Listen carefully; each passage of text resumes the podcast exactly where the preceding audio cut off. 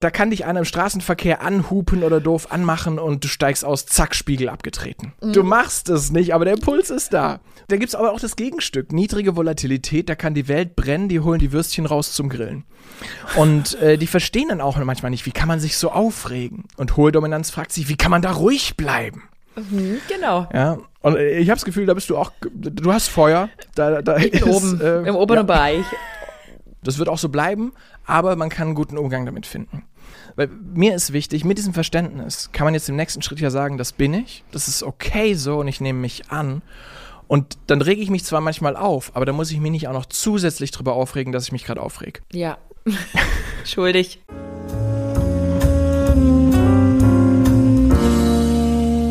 Hallo und herzlich willkommen zu einer neuen Podcast-Folge Geschichten vom Ponyhof. Mein Name ist wie immer Adrienne Collessar habe ich gerade gesagt, wie immer. Und heute verwandelt sich mein Plauder-Ponyhof in einen Psychologie-Ponyhof, denn wir tauchen heute mal richtig tief in die Persönlichkeitsentwicklung ein. Kleiner Spoiler. Es wird etwas theoretisch im ersten Teil der Folge. Klammer auf, vielleicht muss es noch einen zweiten Teil geben, aber es wird super interessant. Bleibt unbedingt bis zum Ende dran. Bei mir ist nämlich Alexander Hartmann seines Zeichens Hypnotiseur, Coach und Autor und hilft mit seiner Arbeit Menschen dabei, sich selbst und andere besser zu verstehen. Okay, ihr hört quasi meinen kleinen ähm, Hilfeschrei.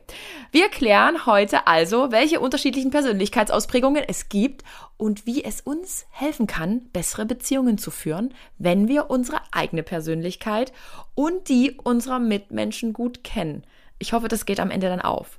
Ja, lieber Alexander, eigentlich bin ich ja zu dir gekommen, weil ich dachte, du könntest mir vielleicht ähm, mit Hypnose meine Süßigkeitensucht, ähm, wie sagt man bei Hypnose? Ich weiß gar nicht, ähm, mir helfen, meine Süßigkeitensucht in den Griff zu bekommen. Aber mittlerweile bin ich so weit strukturiert, dass ich denke, hilfst du mir bei meiner Traumabewältigung? Sag mal, wer du bist.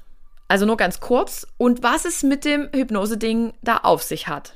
So, jetzt kannst du sprechen. Hallo. Sehr, sehr gerne. Hallo erstmal zusammen. Dankeschön, Adrienne, für die Einladung. Äh, das sind zwei Fragen. Das eine ist, kann ich dir bei der Süßigkeitensucht helfen oder vielleicht bei was viel Wichtigerem? Ich hoffe, bei was viel Wichtigerem. Ähm, und sehr gerne können wir natürlich über Traumata, über was uns bewegt, wie das Gehirn funktioniert, wie das Unterbewusstsein uns reitet und welche, wie es manchmal Gefühle produziert und wie wir da einen guten Umgang finden können. Gerne über diese Dinge sprechen. Ähm, ganz kurz zu mir. Warum darf ich überhaupt überhaupt über sowas reden oder wer bin ich eigentlich? Äh, für die, die mich nicht kennen, mein Name ist Alexander Hartmann. Ich bin Hypnoseausbilder. Ich habe in den letzten zehn Jahren über 10.000 Hypnose-Coaches und HypnosetherapeutInnen ausgebildet. Ähm, habe selbst natürlich lange auch in dem Beruf gearbeitet und Menschen geholfen, die Dinge loszulassen, die ihnen im Leben dasselbe schwer machen. Ähm, und ja, außerdem bilde ich NLP-Coaches aus und äh, jetzt seit neuestem eben auch Deep Ocean Coaches. Das wird euch nichts sagen, das ist auch okay so, mhm. aber äh, das kommt daher, dass ein zweites großes Steckenpferd neben dem Coaching, dem Ausbildung von Coaches und äh, dem, der, der Veränderungsarbeit für mich inzwischen das Thema Persönlichkeitsforschung geworden ist, zu schauen, wer sind wir eigentlich, wie unterscheiden wir uns grundlegend von anderen und ähm, ja, wie, wie, können wir dieses Wissen darüber, wie wir strukturiert sind im Gehirn, was sich ab dem fünften Lebensjahr nicht mehr viel ändert, wie können wir das nutzen, um ein entspannteres Leben zu leben? Weil wenn du wirklich weißt, wer du bist und das annehmen kannst, dann gibt es eigentlich wenig, was dich noch stressen kann. wenn du wirklich weißt, wer der andere ist und das annehmen kannst, dann gibt es recht wenig, was in einer Beziehung euch auseinanderbringen oder es schwer machen kann. Und deswegen ist das jetzt eins mhm. meiner großen neuen Liebschaften zu schauen, wie funktioniert eigentlich die Kernpersönlichkeit eines Menschen. Aber das sind so die zwei großen Bereiche, mit denen ich mich beschäftige und wo ich mein Wissen weitergebe jetzt in den letzten zehn Jahren. Jetzt kann ich die ganzen Angebersachen noch sagen, mit mhm. Spiegel-Bestseller geschrieben und äh, äh, wochenlang pro sieben äh, Primetime vor vielen, vielen Jahren gewesen und so Zeug. Aber basically äh, sehe ich mich als Wissensvermittler für Menschen, die sich oder anderen helfen wollen, emotionale Veränderungen zu machen. Wow, wir sind direkt beim Thema, wir sind direkt drin in der Wunde. Soll ich dir was sagen? Ich habe heute, hm. und da bin ich echt stolz auf mich, ich habe heute TherapeutInnen angerufen. Yay. Ich habe hier in Dresden den Hörer genommen. Ich habe mir gesagt, ich habe Ich habe da was aufzuarbeiten, ich habe da irgendwelche Traumata. Ja. Und gerade jetzt, nach diesem Horrorjahr 23, also der Tod meiner Mom, die Trennung, ganz viele unverarbeitete Dinge aus meiner Kindheit und Jugend, bei mir ist es echt so, ich, ich, es fehlt nicht mehr viel, dann gibt es hier einen riesengroßen Knall. Und den will ich aber nicht mitmachen, nicht nochmal, nicht mhm. noch einen Bandscheibenvorfall. Und das ist mein erster Step. Das ist mega schön. Also da bin ich, also ich weiß gar nicht, ob ich in der Position bin, auf dich stolz sein zu dürfen, aber wenn ich es könnte, wäre ich es jetzt, ähm, weil tatsächlich ist es so schwer für manche, gerade wenn sie in einer Position sind, wo sie eigentlich Hilfe sehr gut brauchen könnten, sich das mhm. überhaupt zu erlauben. Äh, zum einen, weil manchmal der Glaubenssatz da ist, es bringt eh nichts. Und zum anderen, weil doch eine gewisse Scham irgendwie mit drin ist bei vielen die da überhaupt nicht hingehört aus meiner Sicht. Also, also kein Vorwurf an die, die die Scham haben. Für Scham können wir oft nichts. Aber es ist auch gesellschaftlich ein bisschen immer noch leider zu tabu. Und ich finde, es gehört ganz dringend enttabuisiert äh, zu sagen, hey, mhm. Auch die Psyche ist wichtig. Wenn es mir am Knie wehtut, gehe ich auch zum Arzt. Äh, Wenn es mir am Herzen oder in der Seele wehtut, ist auch gut, das nicht allein versuchen ausmachen zu müssen. Und äh, deswegen, ja, finde ich einen super Schritt zu sagen, hey, bevor es weil, weil es passiert genau das, ne? Wenn wir wenn wir zu viel selbst versuchen, Ordnung zu halten um das Chaos, das innen drin brodelt, dann passiert das Gleiche, mhm. wie wenn du ein Atom immer weiter verdichtest, verdichtest, verdichtest, verdichtest. Ne? Irgendwann platzt der Kern und dann hast du eine Kernspaltung, Atombombe, boom, größte Energieausbreitung, die überhaupt möglich ist. Und, und so machen es Menschen mit sich selbst oft auch. Ne? Sie versuchen, das ganz eng zusammenzuhalten, was sonst zu sehr wusch, Chaos macht. Aber dann macht es irgendwann ein ganz großes Chaos. Und deswegen ist es besser, wenn das, was da brodelt, auch mal raus darf. Ähm, und, und dann im besten wow. Fall sogar sich auflösen darf. Ja. Ich, ich, ich muss ehrlich sagen, ich meine, ich bin jetzt 39. Ich bin 39 Jahre durch mein Leben gegangen und habe, egal was gewesen ist, egal welcher Fail, welche ach, alles, was da war, ich habe alles irgendwie gewuppt. Ich habe es bisher immer hinbekommen und ich muss auch ehrlich sagen, ich habe so für mich, also mit, wenn ich mit mir selber so spreche, so mal in stillen Momenten immer gesagt, ach, du bist doch kommunikativ, du sprichst doch mit deinen Freundinnen, du redest doch eigentlich mit allen immer über deine tiefen Gedanken und was soll denn dir jetzt irgendeine so außenstehende Person noch sagen, was dir nicht auch Freunde sagen können? Mhm. Aber irgendwie habe ich gemerkt, auch gerade jetzt in, der, in den vergangenen Tagen und Wochen, dass es mir ganz oft ganz bescheiden ging. Ich saß hier und bei mir waren ganz dunkle Wolken. Also es war jetzt nicht so, ich wollte mir irgendwie vom Balkon äh, springen, aber ich habe irgendwie gemerkt, mein Gemüt ist so schwer und so depressiv. Ich habe so gedacht, Kacke, das, das bin ich nicht. Ja. Und irgendwie habe ich echt viel jetzt mit mir selbst versucht auszumachen und irgendwie erhoffe ich mir jetzt doch so ein paar Ansatzpunkte, die mir irgendwie helfen können. Auch wenn ich trotzdem manchmal mir so denke, na, ob das denn wirklich hilft. Und vielleicht hilft ja doch eine hm. Hypnose. Hilft vielleicht doch eine Hypnose? Können wir das vielleicht hier auf die Schnelle bearbeiten? Puh. Ja, ich möchte es ähm, nicht so witzig darstellen, aber es ist halt meine Art, mit Themen umzugehen. Ich versuche dann Fall. so lustig zu sein, obwohl es das nicht ist.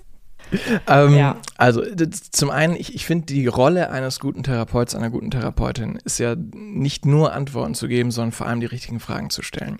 Aber tatsächlich mhm. gibt es auch eine Menge Therapeuten, die so einen Ansatz haben von, ja, jetzt reden Sie mal. Und das machen wir jetzt mal ein Jahr und dann bist du halt jede mhm. Woche auf der Couch, kostet jede Woche Geld, die schreiben fleißig mit und mhm. irgendwann kennst du dein Innerstes noch besser, weil du viel drüber geredet hast. Das allein macht ja, ja aber auch noch keine Veränderung. Ja? Ähm, viele Leute wissen, wo das Problem herkommt. Zu wissen, wo es herkommt, hilft noch nicht. Ähm, die Frage ist, wie mhm. produziere ich die, daran hängenden negativen Gefühle und wie kann ich stattdessen was anderes generieren an Gefühlen, die bei mir entstehen, an Gedanken, die entstehen und so weiter. Mhm. Deswegen, ich glaube, ein guter Therapeut oder Coach äh, kann beides. Zum einen die richtigen Fragen stellen, um nicht seine Antworten reinzudrücken, sondern sie aus dir rauszuholen. Ja. Aber dann auch mit Methodik und Technik zu helfen, um eine Veränderung zu machen, da wo sie dann sinnvoll ist. Ähm, kann eine Hypnose dir helfen? Ich, ich glaube mhm. ja.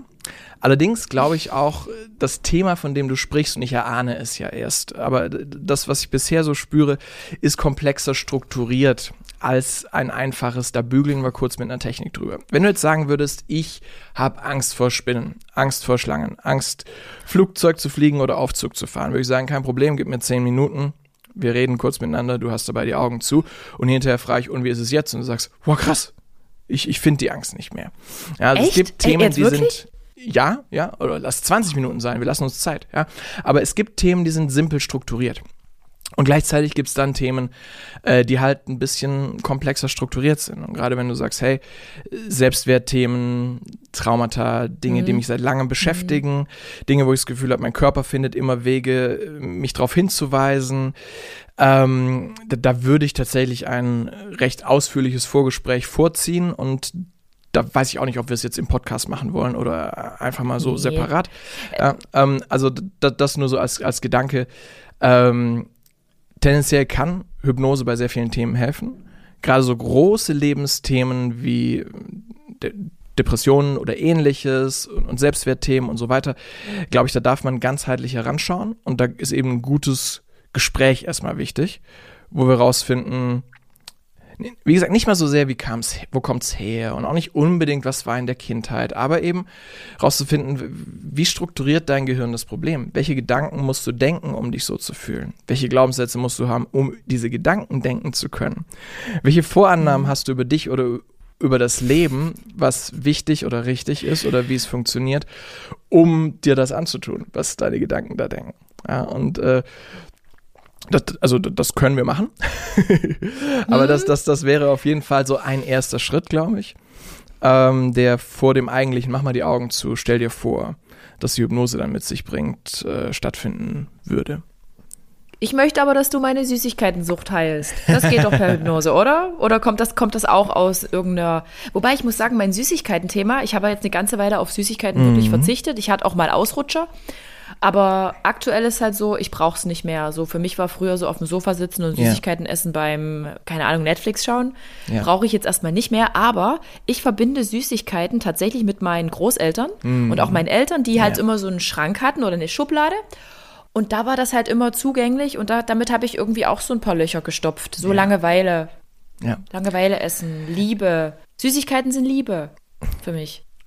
Und ja, das, das, das drückst du schon wunderschön aus. Nein, also ne, da muss ich gar nicht fragen, wenn du es selbst schon so klar hast, was selten ist mhm. übrigens, dass Leute das so klar haben. Das finde ich, finde ich richtig gut. Ähm, weil tatsächlich hinter fast jedem Verhalten steckt eine positive Absicht. Und auch hinter jedem auf den ersten Blick negativen, ich mache es mit Anführungszeichen, ne, also negativ ja. im Sinne von irgendwie für mich oder meine Gesundheit oder meine Produktivität oder mein emotionales Wohlbefinden schädlich oder zumindest nicht zuträglich.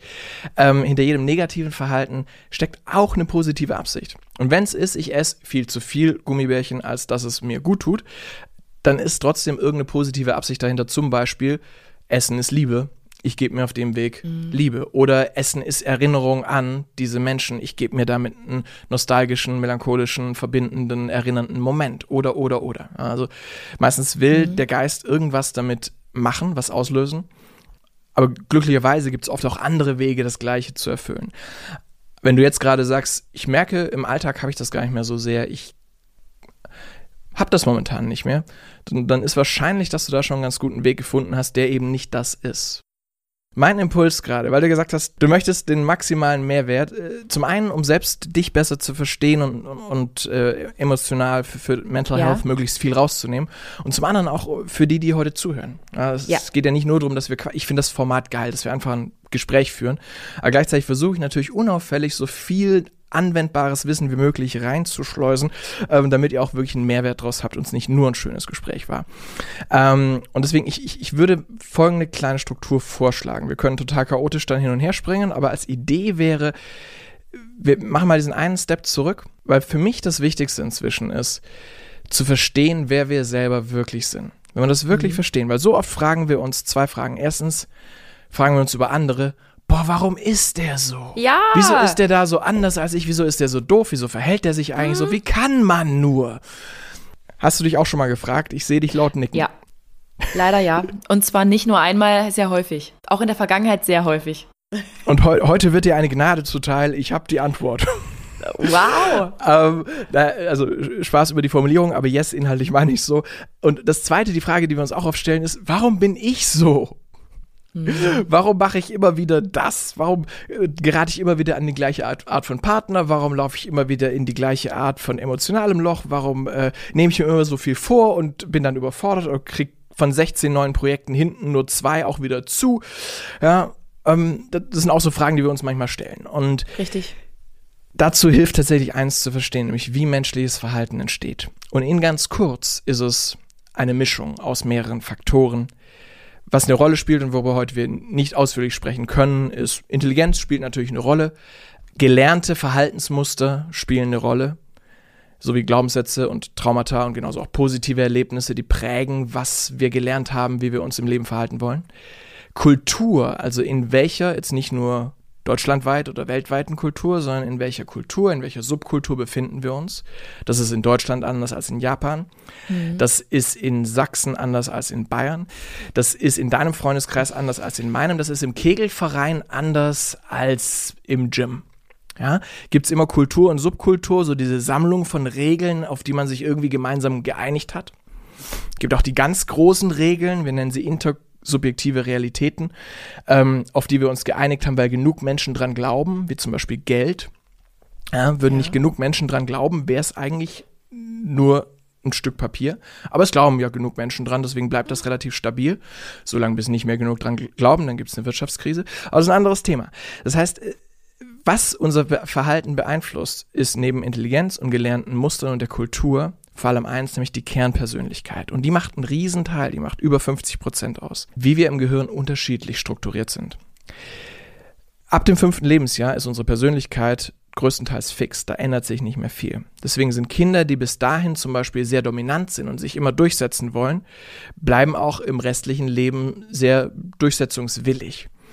Menschen, die zu viel negativen Gefühlen neigen, haben die teilweise ein ganzes Leben, wenn sie keinen guten Umgang damit finden. Und das hängt nicht nur an Glaubenssätzen. Ja. Manche Menschen haben sehr hohen Enthusiasmus, sind also schnell begeisterungsfähig. Warum? Weil im Gehirn mehr Dopamin ausgeschüttet wird. Äh, dazu gehören unter anderem die beiden heute am Mikrofon sitzenden. Ja, wir sind beide in Enthusiasmus recht hoch.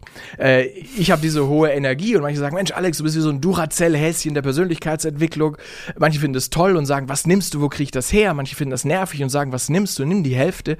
Ja, aber ich bin mir dessen bewusst, ich bin so im 97. Perzentil, also von 100 Leuten in einem Raum, wäre ich der 97, also wären noch 96 links von mir und drei rechts von mir, die noch mehr Energie mhm. im Kopf haben.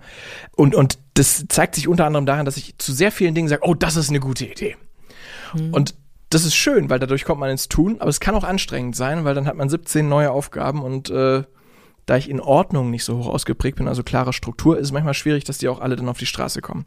So, ich habe jetzt mal zwei Sachen angeteasert, mhm. aber es sind insgesamt zehn Dimensionen, die unsere Persönlichkeit umzingeln und erfolgreich erklären können.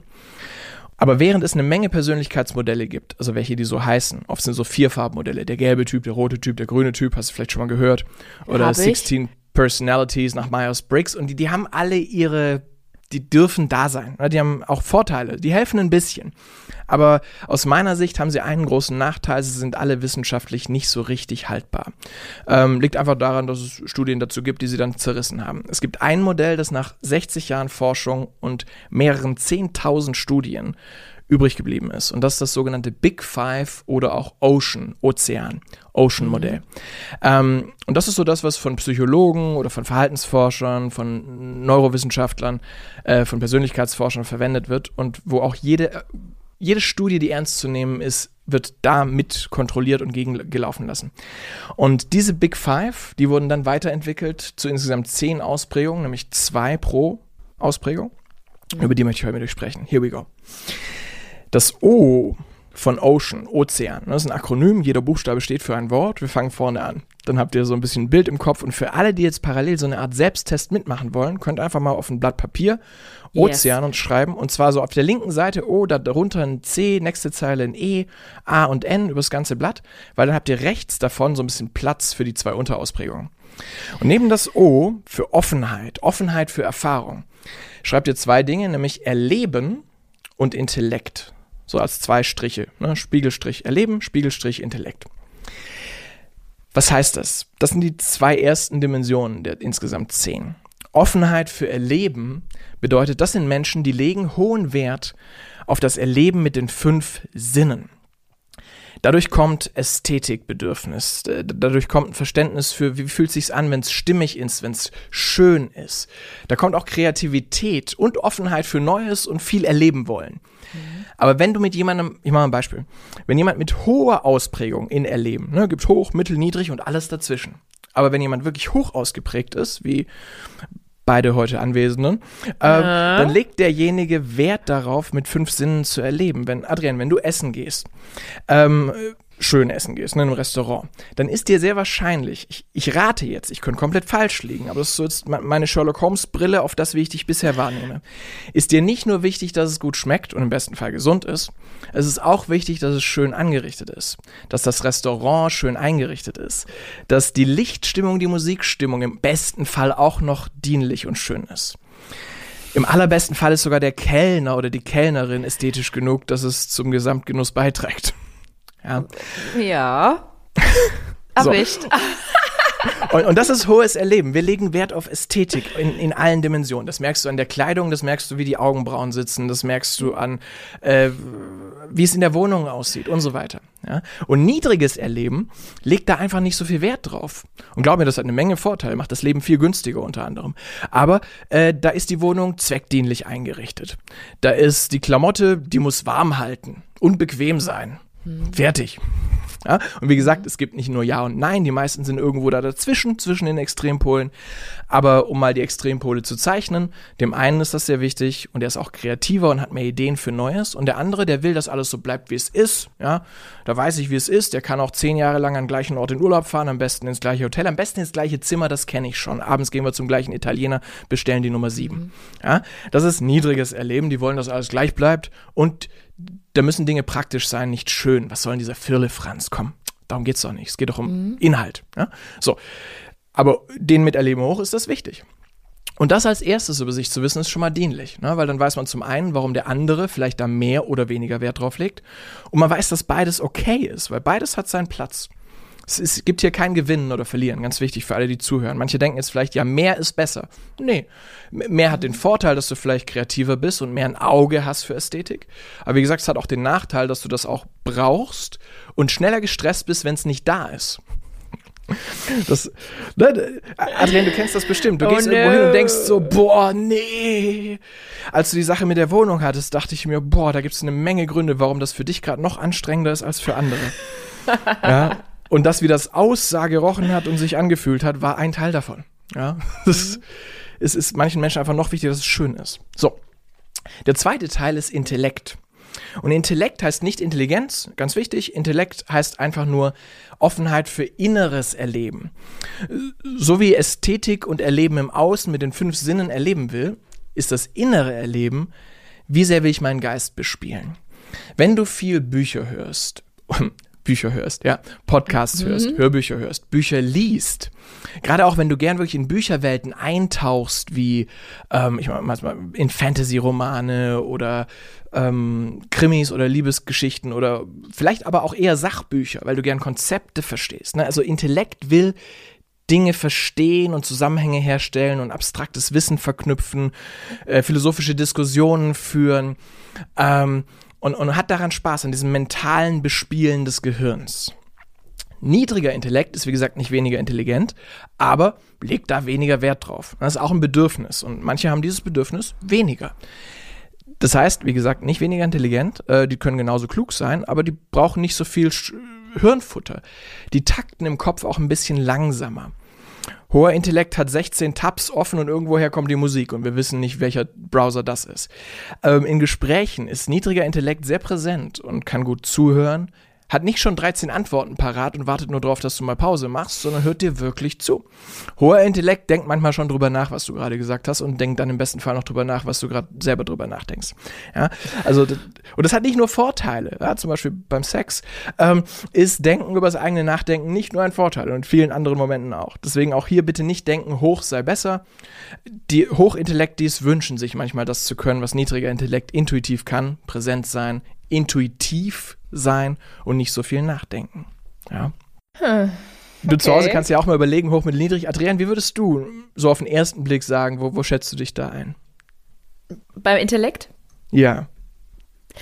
Also alles, was du jetzt beschrieben hast, bedeutet, ich bin mehr im, also wenn man 50 Prozent hat und davon links ist das weniger, dann ist es auf jeden Fall mehr rechts, mehr zu weiter, mehr als 50 hm. Prozent. Hm.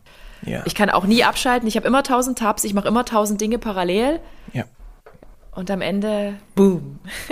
du bist ein super offenes System, ne? Du bist super offen für Neues und für Ideen und für Bilder ja. und für, für eben aber auch, ne, deswegen hast du ja auch einen Podcast, willst dich mit Menschen unterhalten, willst über Dinge sprechen, willst sie verstehen.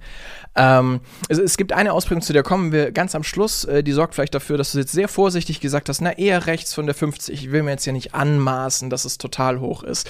Ähm, mhm. Aber ähm, an sich glaube ich auch, du bist in beiden Offenheitsausprägungen, Intellekt wie Erleben, also Erleben im Außen, ja. Erleben im Innen, recht hoch ausgeprägt.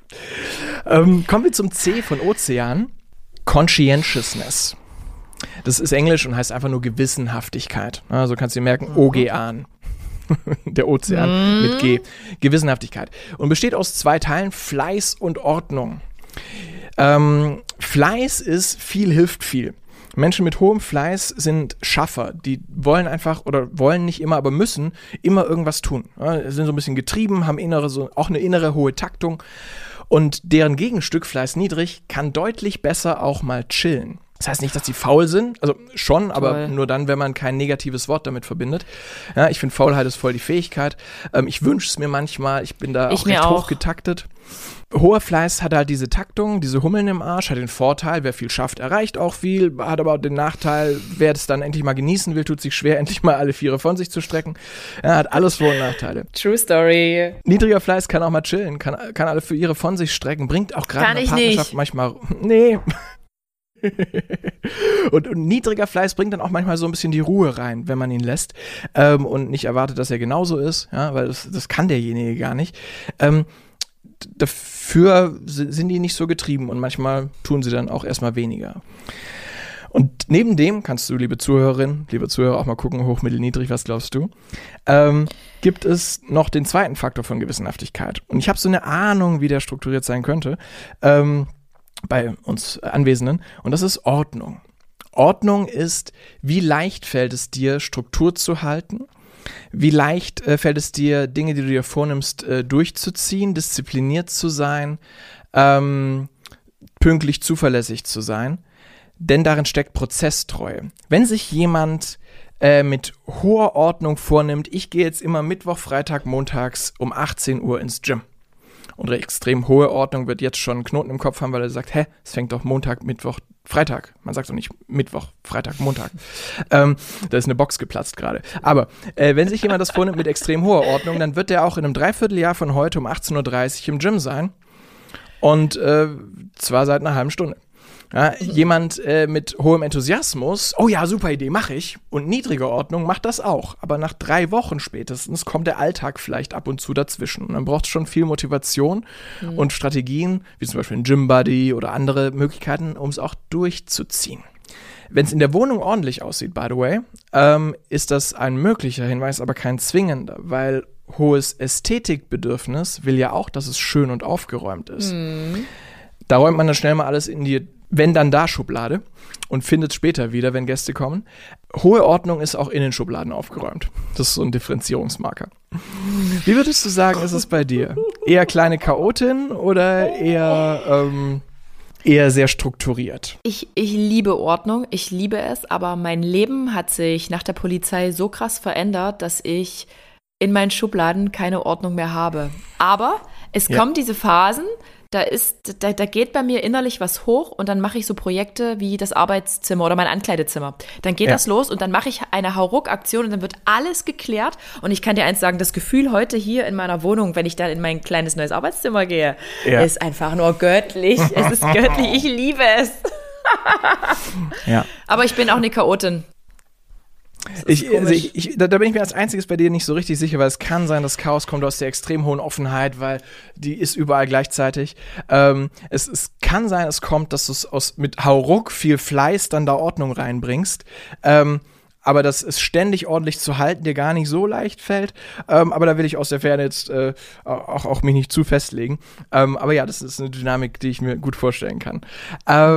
Vor allem aus der Ästhetik raus ist natürlich Aufgeräumtheit dir auch wichtig. Was ist schön? Ja, es ist stimmig. Ich, ich kann, ich kann sonst nicht arbeiten. Es ist, wenn es zu unaufgeräumt ist, kann ich einfach nichts mehr. Dann mache ich auch nichts mehr. Das ist auch so ein Ding, was, was sich bei mir eingeschlichen hat. Ich ja. brauche diese Ordnung. Wenn ich die nicht habe, Ja. Error. Und da werden manche zuhören, die sagen, oh, ich habe eine deutlich höhere Toleranz für Chaos. Das ist ja auch eine Fähigkeit. Die, die, die große Stärke in der Disziplin ist, ähm, es gelingt einem Dinge auch umzusetzen, die man sich vornimmt. Das äh, Schwierige äh, ist, dass man manchmal auch ein bisschen eingeschränkt ist durch diese Ordnung. Ja? Und das, was mhm. andersrum niedrige Ordnung ist sehr frei kann, kann sehr kreativ auch mit Chaos umgehen, stört die auch nicht groß, aber denen fällt es natürlich dann schwer. Und wenn dann der Partner ganz anders ist oder, oder der Arbeitskollege oder oder, dann kann man sich da auch auf den Zeiger gehen. Deswegen ist es ja nicht mhm. nur ein mhm. Klischee, dass herumliegende Socken sehr oft zu äh, Beziehungsstress führen können als Passepartout, als Teil fürs Ganze. Ähm, kommen wir neben der Ordnung und dem Fleiß OC zum E von Ozean. Extraversion. Und Extraversion besteht aus zwei Unterteilen ähm, Enthusiasmus und Dominanz.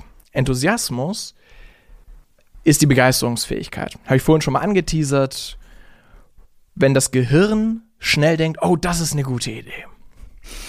Das ist hoher Enthusiasmus. Ja, und das führt eben dazu, dass äh, wir manchmal, vor allem in niedriger Ordnung, ganz viele Dinge anfangen und sie hinten nicht zubekommen. Oder bei ganz vielen Dingen, die man kaufen könnte, denkt, oh ja, das ist eine gute Idee. Das bestellt. Also Amazon ist ganz gefährlich für hohen Enthusiasmus was ich schon alles bestellt habe. Oh Gott. Ja. Oder neue Hobbys, ne? Oh ja, Stand-Up-Paddleboard. Das benutze ich bestimmt yes. regelmäßig. Hast ich bin eins? froh, dass ich keins, ich bin froh, dass ich keins gekauft habe, weil ich wollte ja. mir diesen Sommer eins kaufen. Ich bin froh, dass es nicht da ist. Nicht noch was. Nicht noch ein Sportgerät. Ja. Nee. So, hoher Enthusiasmus findet Dinge ganz. Ne, mir ging das so. Ich habe ich hab mal The Arrow auf Netflix geschaut. Ne? Das ist so eine Art moderner Robin Hood. Mhm. Ähm, und äh, eine Folge fand ich gut. Was passiert als nächstes? Zack, vier Staffeln gesuchtet. So, äh, nach der vierten Staffel war klar, ich brauche einen Bogen. Was für mhm. einen? Ein Compound-Bogen. Wie weit muss der schießen können bis nach Amerika?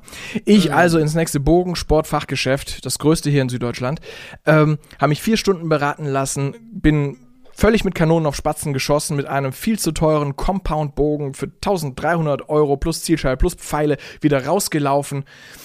Ich kann überhaupt nicht mit dem Ding umgehen. Ja, also es ist völlig übertrieben für meine Fähigkeit, Bogen zu schießen.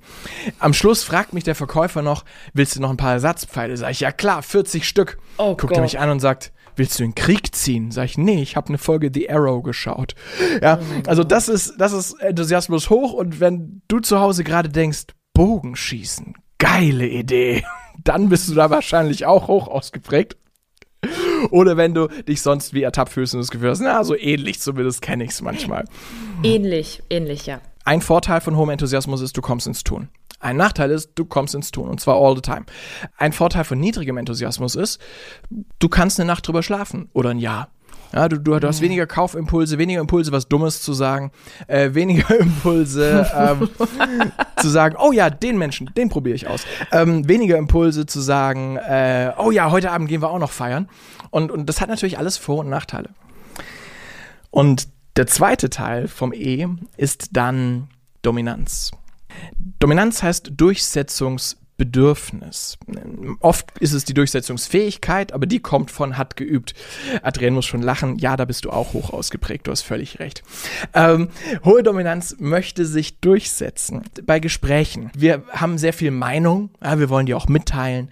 Ähm, hohe Dominanz will gewinnen. Wenn es was gibt, wo man ganz nach oben kann, dann will man da auch hin. Man wird schnell kompetitiv. Sollte man Bodybuilden, landet man vielleicht irgendwann auf einer Bühne. Äh, hm. Das sind so mögliche ja. Marker für hohe Dominanz. Menschen, die da niedrig ausgeprägt sind, legen da wirklich nicht so viel Wert drauf. Die sind sehr verträglich, können sich in Gesprächen auch zurücknehmen, würden jemanden nie unterbrechen, können auch mal der Klügere sein, der nachgibt. Das fällt hoher Dominanz sehr schwer. Das ist äh, so kurz ausgedrückt, ich versuche es jetzt ja wirklich knackig zu machen, die Ausprägung Dominanz hoch. Äh, auch hier, Adrian, ich habe es ja schon kurz gespoilert, aber wie, was würdest du sagen, woran im Alltag merkst du da deine mögliche Ausprägung? In dieser Dimension? Naja, naja, sagen wir mal so. Bis 2023 würde ich auch sagen, meine Dominanz, die war hoch ausgeprägt, weil ich halt tatsächlich irgendwie Entscheidungsträger für alles war. Mm. Also es gab ganz, also dieses Bodybuilding-Ding, das kennen wir alle, habe ich ja auch gemacht. Ähm, oder ich war le letztes Jahr, dieses Jahr schwimmen und wollte dann direkt einen Triathlon machen. Also direkt wieder ein richtig hohes Ziel einfach setzen. Obwohl ich eigentlich dieses Jahr auch nach dem Tod meiner Mutter und nach der Trennung ähm, für mich irgendwie weniger, die Dominanz ist bei mir ein bisschen weggefallen. Also ich weiß nicht warum, mich hat das echt traumatisiert alles. Mhm, aber dieses Dominante, ja. ich wünschte, ich könnte es abstellen, weil es ist in mir drin. Aber ich arbeite sehr stark an mir, um mich ganz oft zurückzunehmen. Also ich bestimme ganz oft, in welches Café gehen wir, welchen, weil ich, ich mag guten Kaffee und ich kann es nicht leiden, wenn mich Leute in irgend so keine Ahnung, Touri-Café reinzerren wollen. Da prüfe ich Bewertungen, da wird das vorher bis aufs Letzte gecheckt und ich setze mich dann meistens durch, weil ich halt auch die Argumente habe, warum wir nicht da und da hingehen sollten. Aber Dominanz strengt an. Äh, dominant ist, Dominanz ist fucking anstrengend. Und es macht ja. keinen Spaß. Nicht immer. Ja. So. Nicht immer, genau. Also es, es, es, es ne, Dominanz muss nicht anstrengend sein, aber da kommen ein paar Dinge zusammen, unter anderem die Verträglichkeit. Du bist auch sehr verträglich, empathisch, andere Menschen sind dir wichtig. Äh, und und ja. das Dritte, was dann in dem N von Ozean steckt, zu dem wir gleich kommen, macht es für dich dann wahrscheinlich anstrengend. Aber yes, Dominanz will sich durchsetzen und genau solche Sachen sind es. Wo gehen wir heute hin? Da hat hm. Dominanz hoch einen Impuls und äh, wenn der andere deutlich weniger dominant ist, ist auch klar, wer das entscheidet. Ja?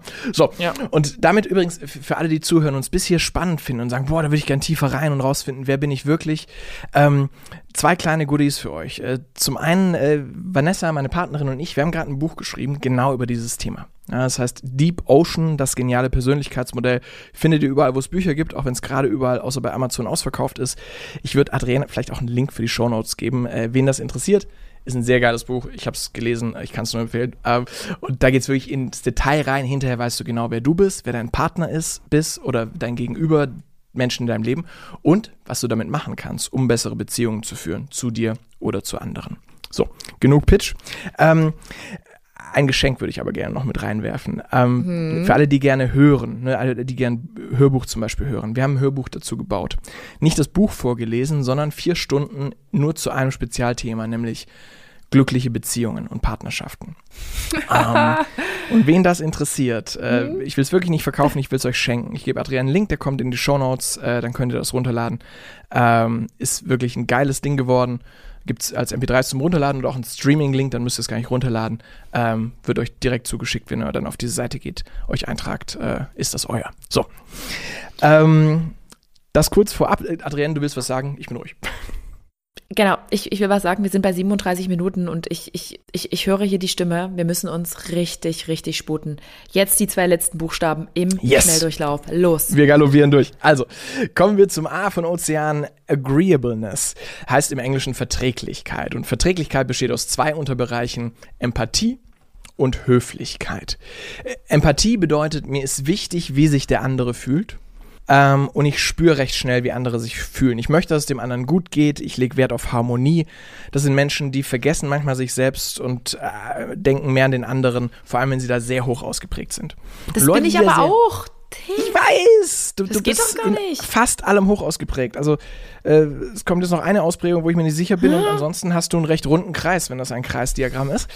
Ähm, hm? Und das hm? erklärt auch, warum du so ein intensiver Mensch bist und die Welt so intensiv wahrnimmst und das manchmal auch anstrengend für dich ist. Ja? Empathie will, dass dem anderen gut geht und fühlt das sehr viel. Niedrige Empathie ist übrigens kein schlechter Mensch und die wollen auch nicht, dass es den anderen schlecht geht, aber die sind mehr bei sich, die sind weniger beim anderen. Die sagen, mein Scheiß ist mein Scheiß, dein Scheiß ist dein Scheiß. Und hohe mhm. Empathie sagt, mein Scheiß ist mein Scheiß und dein Scheiß ist auch mein Scheiß. ja, so.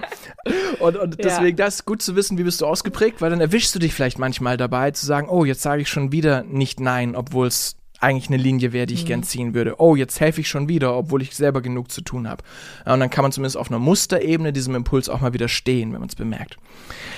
Und dann gibt es noch Höflichkeit. Ähm, müsste eigentlich Hoflichkeit heißen, sich wie am Hofe verhalten.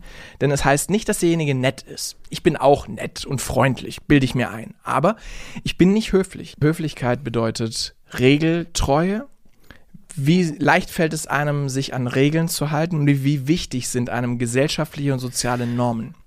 Ich mache ein Beispiel.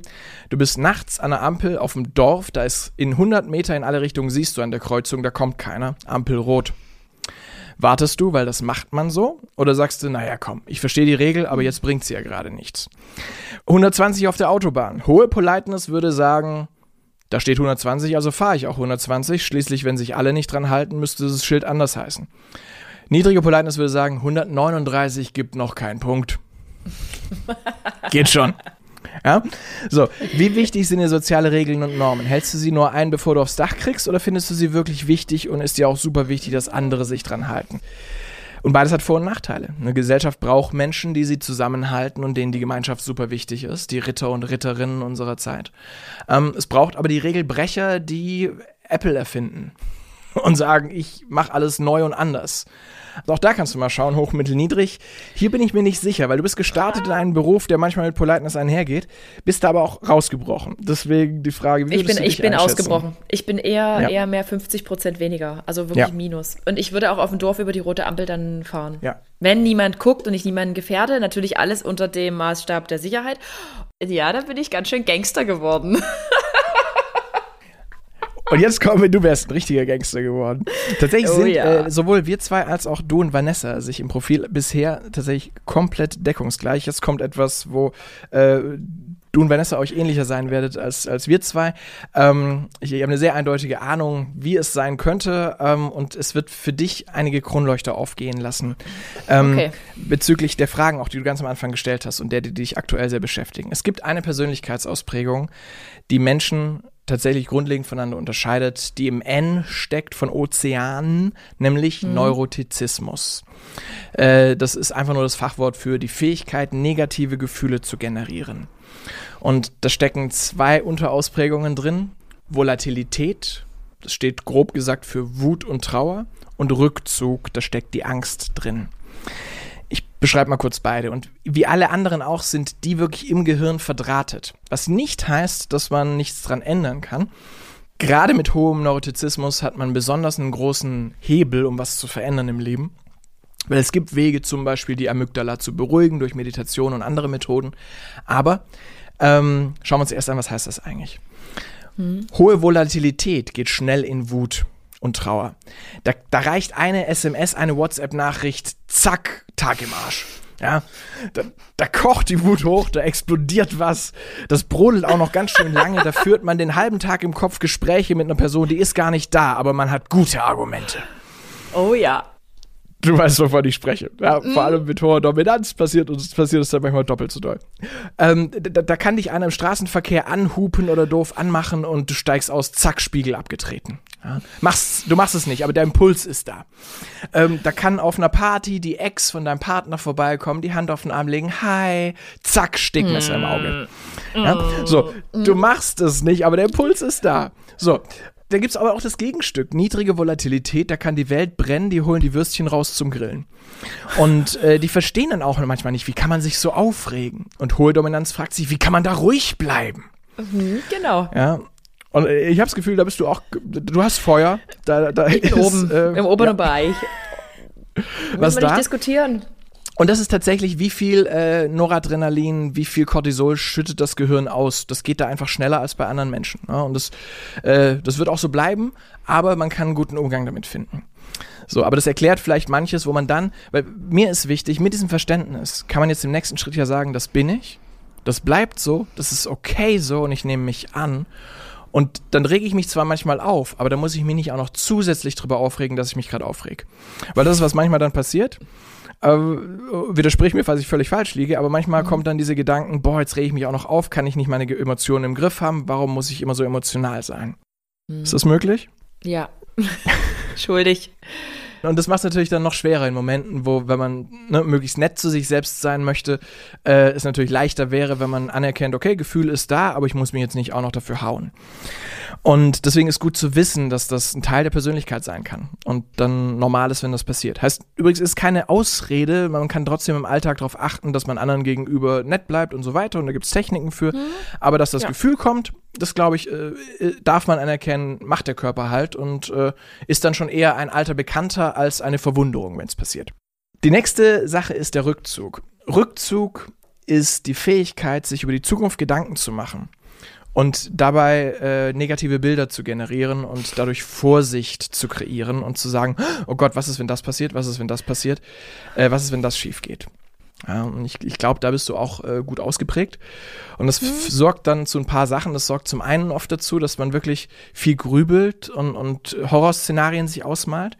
Äh, zwei Lieblingssätze von äh, hohem Rückzug sind erstens, nur zur Sicherheit und sicherheitshalber. Zum anderen, hinterher ganz oft, war gar nicht so schlimm, wie ich gedacht habe. Ähm, es ist auch ein Marker, wenn das öfter passiert. Und gleichzeitig ist hoher Rückzug auch nicht schlimm. Ne? Das macht natürlich das Leben manchmal nicht einfacher, aber Rückzug hat auch Vorteile, zum Beispiel als Alarmanlage. Es macht deutlich vorsichtiger. Ganz niedriger Rückzug ist manchmal wirklich unvorsichtig, bis hin zu auf idiotische Weisen, weil Gefahr sehe ich nicht. So, ich sage immer, zwei Eichhörnchen sind ausgestorben. Dass das gesagt hat, way, eine Klippe, yeah! Ja. Und dass das gesagt hat, oh, ich gehe heute nicht aus dem Haus. Nee, ich habe gehört, heute soll ein Bär unterwegs sein. Äh, da, ich gehe, nee, also kein Futter, egal, aber das ist mir zu ich bleib zu Hause.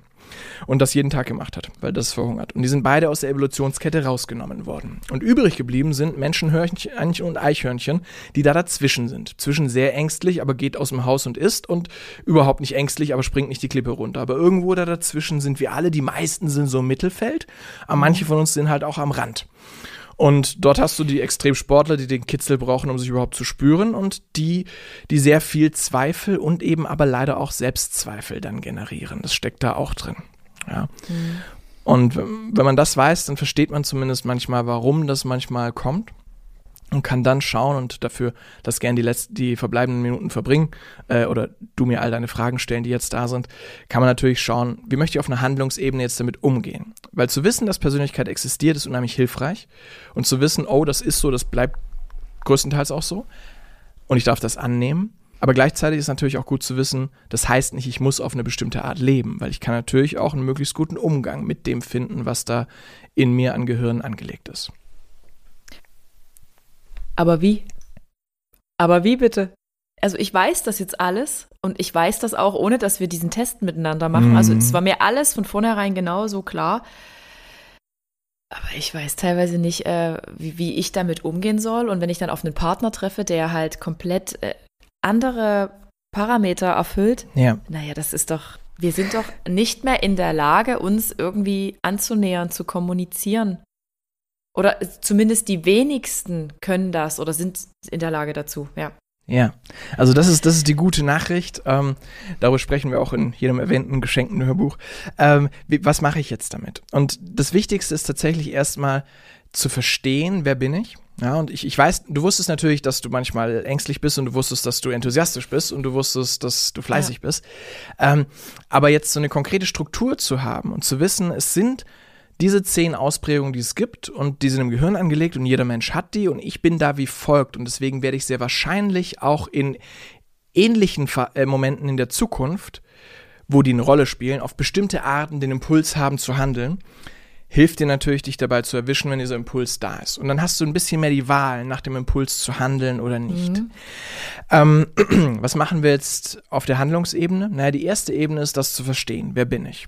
Und da kann das Interview, das wir gerade hatten und das Mitschreiben schon ein erster Schritt sein. Der zweite Schritt ist, das anzunehmen. Zu wissen, das ist so, das ist okay so, das wird sich auch nicht mehr ändern. Mhm. Und ich bin in Ordnung so, weil in all diesen Ausprägungen stecken Vor- und Nachteile und manche nerven mich vielleicht selber, aber da stecken auch Vorteile drin. Ja? Und das erstmal wirklich anzunehmen, das sorgt dafür, dass dich A, niemand mehr beleidigen kann. Weil du schon genau weißt, wer du bist. Wenn ich zu dir sage, mir gefallen deine blauen Haare nicht, und du denkst, hey, ich habe doch gar keine blauen Haare, dann kann ich dich nicht beleidigen. Und wenn du blaue Haare hättest und ich sage, mir gefallen deine blauen Haare nicht, dann kannst du sagen, ja, und ich habe welche, weil sie gefallen mir und deswegen ist mir egal, was du drüber denkst. Ja. Ich weiß ja, sie gefallen mir. Gerade in einer Welt, wo wir so viel Feedback kriegen, dass wir teilweise gar nicht bestellt haben, gerade online, äh, mhm. ist es mhm. manchmal gut, allein damit einen guten Umgang zu haben. Aber jetzt zur Frage Partnerschaft. Auf der Partners in der Partnerschaft haben wir drei Möglichkeiten. Und die meisten, nämlich die, die das Deep Ocean Modell nicht kennen, die nicht wissen, ich habe eine Persönlichkeit und die hat folgende zehn Ausprägungen und ich bin folgendes, die haben diese Möglichkeit gar nicht, weil sie in der, in der unbewussten Inkompetenz leben. Wir leben jetzt wenigstens in der bewussten Inkompetenz und im besten Fall irgendwann in der bewussten Kompetenz. Da wir schauen können, okay, ich bin so, mein Partner ist so, wo sind da Fallstricke vorprogrammiert? Auch hier ist im ersten Schritt verstehen, wer bin ich und dann mal gucken, wer ist der andere. Und dann kannst du gucken, wo sind wir gleich, mhm. wo sind wir anders. Und dann kannst du schauen, wo sind wir gleich und es tut uns gut und lass das mehr leben. Wenn beide hoch in Erleben sind, dann unternehmt mehr. Auch wenn ihr schon länger zusammen seid und ja. es gerade ein bisschen einschläft, weil ihr braucht es eh beide, dann gönnt euch das doch. Wenn einer hoch im Erleben ist, der andere super niedrig, dann darf der, der niedrig ist, wenn ihm die Beziehung wichtig ist, ab und zu sagen, naja, komm, lass trotzdem was unternehmen. Und dem anderen damit eine Freude machen. Und der, der mhm. hoch ist, darf verstehen, der andere ist kein Arschloch, nur weil er nicht oft was unternehmen will. Der ist halt so. Und wenn ich bei ihm bleiben will, darf ich mich daran gewöhnen. Und wir finden einen guten Umgang damit. Und wenn das ist, mhm. ich unternehme ab und zu was mit meinen Mädels, dann ist dieses Bedürfnis auf einem anderen Weg befriedigt. Und der muss nicht, weil der will nicht so doll wie ich. Ja, also mhm. man kann dann schauen, wo sind wir gleich und wir können das leben? Wo sind wir gleich und das ist ein Fallstrick? Wenn beide hoch in Volatilität sind und beide hoch in Dominanz, dann ist da eine Menge Feuer und eine Menge Streit vor, vorprogrammiert. Außer man findet einen guten Umgang. Außer man findet einen Weg zu sagen, hey, immer wenn das hochkommt, lass das Muster unterbrechen. Dann lass äh, aussteigen aus dem Streit. Dann lass zur Not auch sagen, hey, ich merke, der Raum ist gerade zu klein für uns beide. Ich gehe spazieren, ich komme wieder, wenn ich mein Gehirn wieder bei mir habe. Ja. Und genauso, wenn man unterschiedlich ist. Da kann man auch gucken, wo ist es dienlich, dass wir unterschiedlich sind? Wo können wir uns ergänzen? Wo, sagt, wo können wir sagen, was, was, was planen und organisieren machst du? Und dann funktioniert's. Mhm. Ähm, und wo können wir sagen, ah, okay, da sind wir unterschiedlich und das deswegen Soft vorprogrammiert. Beispiel, ich bin super ordentlich, du bist unordentlich. Also jetzt nicht in diesem Gespräch, sondern als Beispiel. Mhm. Ja. Ähm, ich hatte eine Teilnehmerin kürzlich gesagt, wir haben das so gelöst, wir haben uns 30 Jahre lang zwar nicht verlassen, aber so oft gestritten deswegen. Und jetzt ist es so, mein Mann hat einen Raum und ich habe einen Raum und da dürfen wir sein, wie wir sind. Und in seinem Raum ich, stelle ich nichts woanders hin und in meinem Raum darf ich Chaos verbreiten und er darf sich nicht drüber aufregen. Und das ist ein kleines Beispiel, aber auf der Ebene können wir jetzt anfangen, eben zu gucken, wo sind wir gleich, wo sind wir unterschiedlich und welche Lösungen möchten wir für die Dinge finden, wo wir uns sonst zu viel reiben, damit wir uns mehr auf die Dinge konzentrieren können, wo wir uns gut tun können. Die Idee finde ich super spannend, also ich finde das richtig gut. Aber beinhaltet das auch Menschen, die eine gewisse Persönlichkeitsstörung haben, die teilweise gar kein Bewusstsein haben, mit denen man auf ganz anderen Ebenen ähm, sprechen muss? Ja. Weißt du, was also, ich meine? Wir, wir reden ja jetzt von reflektierten Menschen, die irgendwie sagen, hey, so bin ich und es ist irgendwie toll und wie finden wir eine Lösung? Aber es gibt ja auch in meiner aktuellen Welt gibt es überdurchschnittlich viele Menschen, die Persönlichkeitsstörungen haben, die gar nicht wissen, dass die die haben. Und die gehen halt mit ihren Verletzungen, Traumata und mit ihrem Wesen in die Welt und sind wie Godzilla und machen alles platt. Und die hinterlassen dann so ein Trümmerfeld ja. wie mich. ja. Ich bin keins mehr, aber im übertragenen ja. Sinne. Ja, also gerade der letzte Schritt, den ich gerade erwähnt habe, ähm, wie können wir gemeinsam an unserer Beziehung arbeiten, setzt natürlich voraus, dass du zu den Glücklichen gehörst, wo beide sich für Persönlichkeitsentwicklung interessieren oder beide bewusst mhm. in der Beziehung arbeiten möchten. Und dazu kann man den anderen nicht zwingen. Ähm, ja. Zwei kleine Prämissen dazu. Erstens, wenn du einen Partner hast und du möchtest mit ihm zusammenbleiben, frag dich, möchte und kann ich ihn so lieben und mit ihm zusammenbleiben, wie er jetzt ist? Weil ich muss davon ausgehen, der wird sich nicht ändern. Und wenn du merkst, die Antwort ist nein, so sehr es weh tut, dann musst du wahrscheinlich die Klarheit haben, äh, dass ihr euch so wenig lange wie möglich gegenseitig quält. Und das Zweite, was du gefragt hast, ist Persönlichkeitsstörungen. Ich glaube gar nicht mehr so sehr an diesen Begriff. Ich glaube, Persönlichkeitsstörung ist ein Begriff, den wir gefunden haben, um Menschen zu beschreiben, die so weit außerhalb der Normalverteilung sind, dass sie für den Rest von uns anstrengend sind. Das mhm. heißt, am Ende ist das nicht, was, was im Gehirn kaputt ist, sondern oft sind es einfach Menschen, die sind in bestimmten Ausprägungen sehr hoch ausgeprägt. Wenn du super niedrig bist in Empathie und du würdest gern den anderen spüren, aber du kriegst es einfach nicht, du, du, du hast da nicht die Antennen für. Und es ist dir, wenn du ehrlich bist, auch nicht wirklich wichtig. Du kannst ja lügen, aber wenn du ehrlich bist, ist es dir nicht wichtig. Und gleichzeitig bist du super hoch in Dominanz und vielleicht sogar in Intellekt. Dann hast du das perfekte Modell für das, was wir einen Psychopathen nennen. Weil mhm. denen sind die anderen egal, die setzen sich durch, mhm. die haben gute Ideen, wie sie das machen können und keine Angst vor den Folgen. Wenn du allerdings hoch in Neurotizismus bist, also du machst dir eine Menge Sorgen, du hast eigentlich einen niedrigen Selbstwert, bist aber trotzdem super durchsetzungsstark, offen genug und die anderen sind dir nicht so wichtig, dann wirst du eher das, was wir äh, einen Narzissten nennen der manipulativ wird und sich durchsetzt und seine Wege findet. Ja? Das heißt, am Ende glaube ich, vieles, was wir heute als Krankheit definieren, ist eigentlich nur eine sehr starke Ausprägung der Persönlichkeit. Mhm. Ändert am Umgang damit erstmal nicht viel, aber vielleicht führt es dazu, dass wir im besten Fall, wie gesagt, A, den Menschen so annehmen können, wie er ist, oder sagen, nee, will ich mir nicht geben, was auch okay ist aber wir werden ihn nicht verändern. Ich warne nur ein kleines bisschen davor, weil inzwischen sehr schnell mit gerade Narzissmus und so um sich geworfen wird, sobald einem jemand nicht passt. Mhm. Aber äh, manchmal ist es einfach so, dass derjenige zumindest für uns zu narzisstisch ist. Ähm, aber das wird sich erstmal nicht grundlegend ändern. Ähm, außer derjenige will unbedingt und, und geht da ganz bewusst Schritte, ähm, weil es ihm wichtig ist. Aber das ist unwahrscheinlich, weil, weil es steht nicht im Gehirn drin, dass es ihm wirklich wichtig ist. Wow. Darauf einen Schluck Wasser. Frag mich noch was, wozu ich was Schönes sagen kann. Das, wir, wir, nähern uns dem Ende und das war noch kein Klimax, das war kurz ein Tiefpunkt. Aber es war wichtig, du hast gefragt, ich wollte auch ehrlich antworten. Ja. Hast du überhaupt Menschen bei dir, die du so behandelst, wo auch mal Paare zu dir kommen, wo Menschen zu dir kommen und sagen, du, hilf mir mal, bei mir macht's hier so? ich habe jetzt gerade. Äh ja. Also ich, ich, selbst bin inzwischen tatsächlich kaum noch im, im Coaching aktiv tätig, ja. äh, weder mit Einzelpersonen noch mit Paaren, weil ich eben geguckt habe, wie kann ich meine Zeit am sinnvollsten nutzen und ich mhm. bin ein sehr guter Ausbilder, ich kann das Menschen sehr gut beibringen, dass sie das, dass sie als Therapeut oder Coach für andere tätig sein können. Ähm, deswegen bilde ich inzwischen nur noch Coaches aus, ähm, aber ich habe natürlich ein gutes Netzwerk und wenn jemand Hilfe braucht, schreibt mir, wenn ihr wollt, ich, ich kann euch gerne jemanden empfehlen. Aber natürlich, um Leute auszubilden, habe ich es lang genug gemacht und kann auch was dazu zu sagen. ähm, aber jetzt sag mal, rein hypothetisch, jetzt das ganze ja. Ding mit der Hyp Hypnose. Ja. Könnte man, also ich habe da jetzt irgendwie einen Crush auf jemanden, könnte mhm. ich den zu dir bringen und du könntest ihn hypnotisieren und dann findet er mich gut? Ah, das, das war, nur eine, war nur eine Frage, die mir jemand gestellt hat. Ich frage da nicht für mich. Würde das gehen? Ich glaube, die Antwort ist noch viel schöner. Wenn du jemanden triffst und du findest den gut, glaube ich, dann kriegst du den recht schnell selbst hypnotisiert, dass der dich auch sehr, sehr gut findet. Ich würde sagen, ich bin eine tolle Partie. Ich bin eine gute Partie, Leute. Und ich, ich, ich, glaube, du wirst da auch sehr schnell sehr hypnotisch wirken. Dazu brauchst du es gar nicht mal noch lernen. Ähm, weil am Ende ist Hypnose ist Kommunikation, die wirkt. Ja, und, und wir wirken mit, mit allem. Mit Körpersprache, mit unserer Energie, mit unserem Lächeln, mit unserem Lachen, äh, mhm. mit unserem Strahlen, aber natürlich auch mit unseren Worten. Und äh, am Ende ist Hypnose, ich, ich fasse es gern so zusammen, es sind Gedanken, die ein Gefühl auslösen.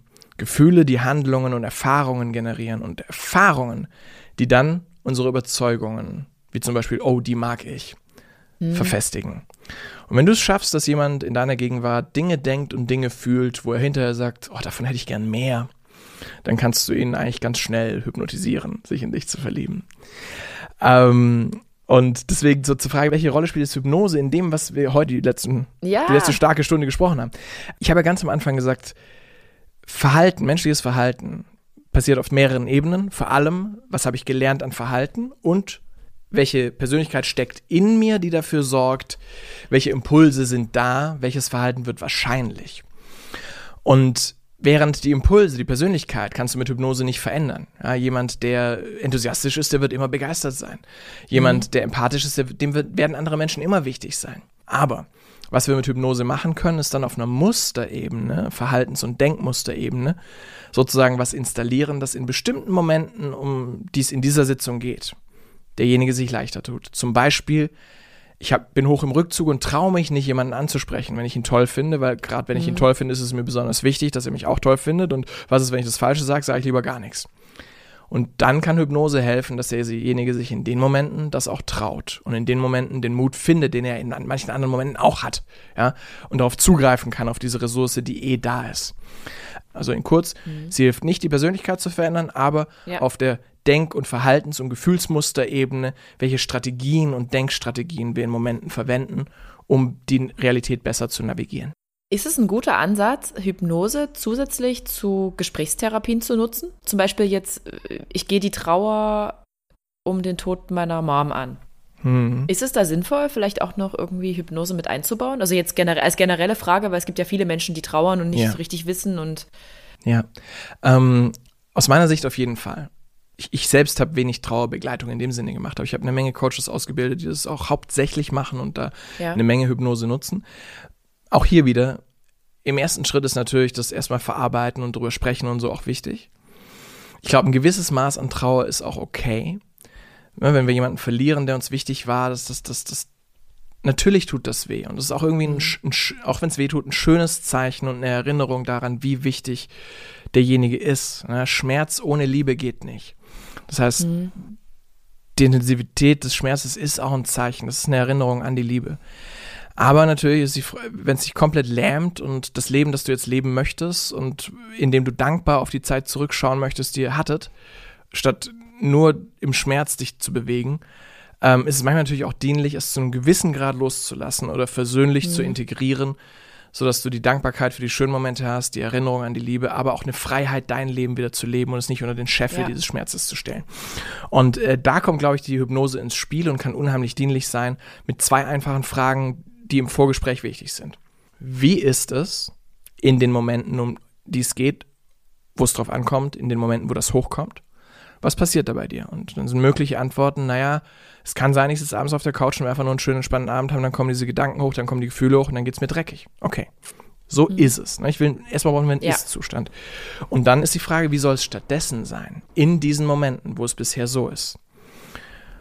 Das braucht natürlich auch erstmal Nachdenken und Nachspüren, ja, weil erstmal sagt man, dass das weg ist. Vor allem, da bist du sicher. Dann merkt derjenige oft, naja, vielleicht nicht, dass, dass es weg ist, aber dass, dass ich eben zum Beispiel, ich mache so ein Beispiel, keine Vorgabe, ich mit Dankbarkeit auf die schönen Momente zurückdenken kann, mich auch mit einem schönen, wenn auch vielleicht ein bisschen melancholischen Gefühl an die schönen Momente erinnern kann, ohne dass sie mich zerreißen.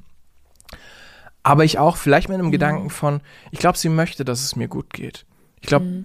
sie hat mich geliebt, sie möchte, dass ich glücklich bin. Ich glaube, sie möchte, dass ich in diesem Moment das Leben, das um mich rum vibriert, genieße. Dass ich mit so einem Gedanken dann auch lächelnd an den Menschen denken kann und ein Gefühl von, mache ich. Mhm. Okay, du hast recht, tue ich. Und ich werde das Leben genießen und ich werde dich nicht enttäuschen bei dem Versuch, das Leben zu genießen. Ja, mit, mit so einem Gedanken einen anderen Umgang zu haben, mit dem, was manchmal sich ähnlich wie Schuld anfühlt, obwohl es da gar nicht hingehört, was manchmal sich ähm, ja, reindrängt in Momente, die, die wir eigentlich in all seiner vibrierenden Schönheit erleben könnten oder möchten, weil dann können wir sie demjenigen, wenn wir ihn irgendwann wiedersehen, auch besser erzählen. Und die, diesen inneren Switch, dabei kann Hypnose natürlich helfen. Ja. Schöner Abschluss. Gefällt mir. Mhm. Der Gedanke gefällt mir. Ja. Aber bis zu einem gewissen Grad ist ja auch Trauer völlig normal und legitim. Auf jeden Fall, auf jeden das Fall. Das ist okay. Ich lasse das zu und es gibt viele Momente. Also vor Weihnachten habe ich wahnsinnige Angst. Also Weihnachten ist so das Fest, was meine Mom richtig zelebriert hat. Ähm, ja. Aber ja, es gehört dazu und es kommt auch wieder ein anderes Jahr und ich arbeite ja schon nicht dagegen, dagegen arbeite ich nicht. Aber ich lasse mir zumindest helfen. Ja. Genau. Nee, und, und das ist ja. unheimlich gut. Also das, finde ich auch mhm. wirklich gut. Und wenn du Bock hast oder ihr Bock habt, wir können auch gerne nochmal ausführlich nur über Hypnose sprechen. Aber als Basis war mir das hier heute erstmal wichtig. Und im nächsten Schritt können wir natürlich gucken, wie wirken eigentlich Gedanken und äh, ja, wie funktioniert eigentlich Hypnose genau. Das wäre wahrscheinlich nochmal eine Folge für sich, aber nur wenn du Bock hast. Ähm. Äh, ja, ja, ich muss das erstmal alles äh, setzen lassen und ähm, ich finde den Ansatz sehr spannend. Also ich finde wirklich dieses Thema mit der Persönlichkeit sehr interessant. Ich muss es selber lesen und verstehen, um dann nochmal Schlüsse zu ziehen. Also wir werden uns bestimmt nochmal auf dem Ponyhof wiederhören. Das freut mich. Also ich, ich danke dir sehr für deine Zeit und ja, gebt gern Feedback, meldet euch per Direct Message und ja, danke fürs Zuhören. Bis bald. Tschüss. Tschüss.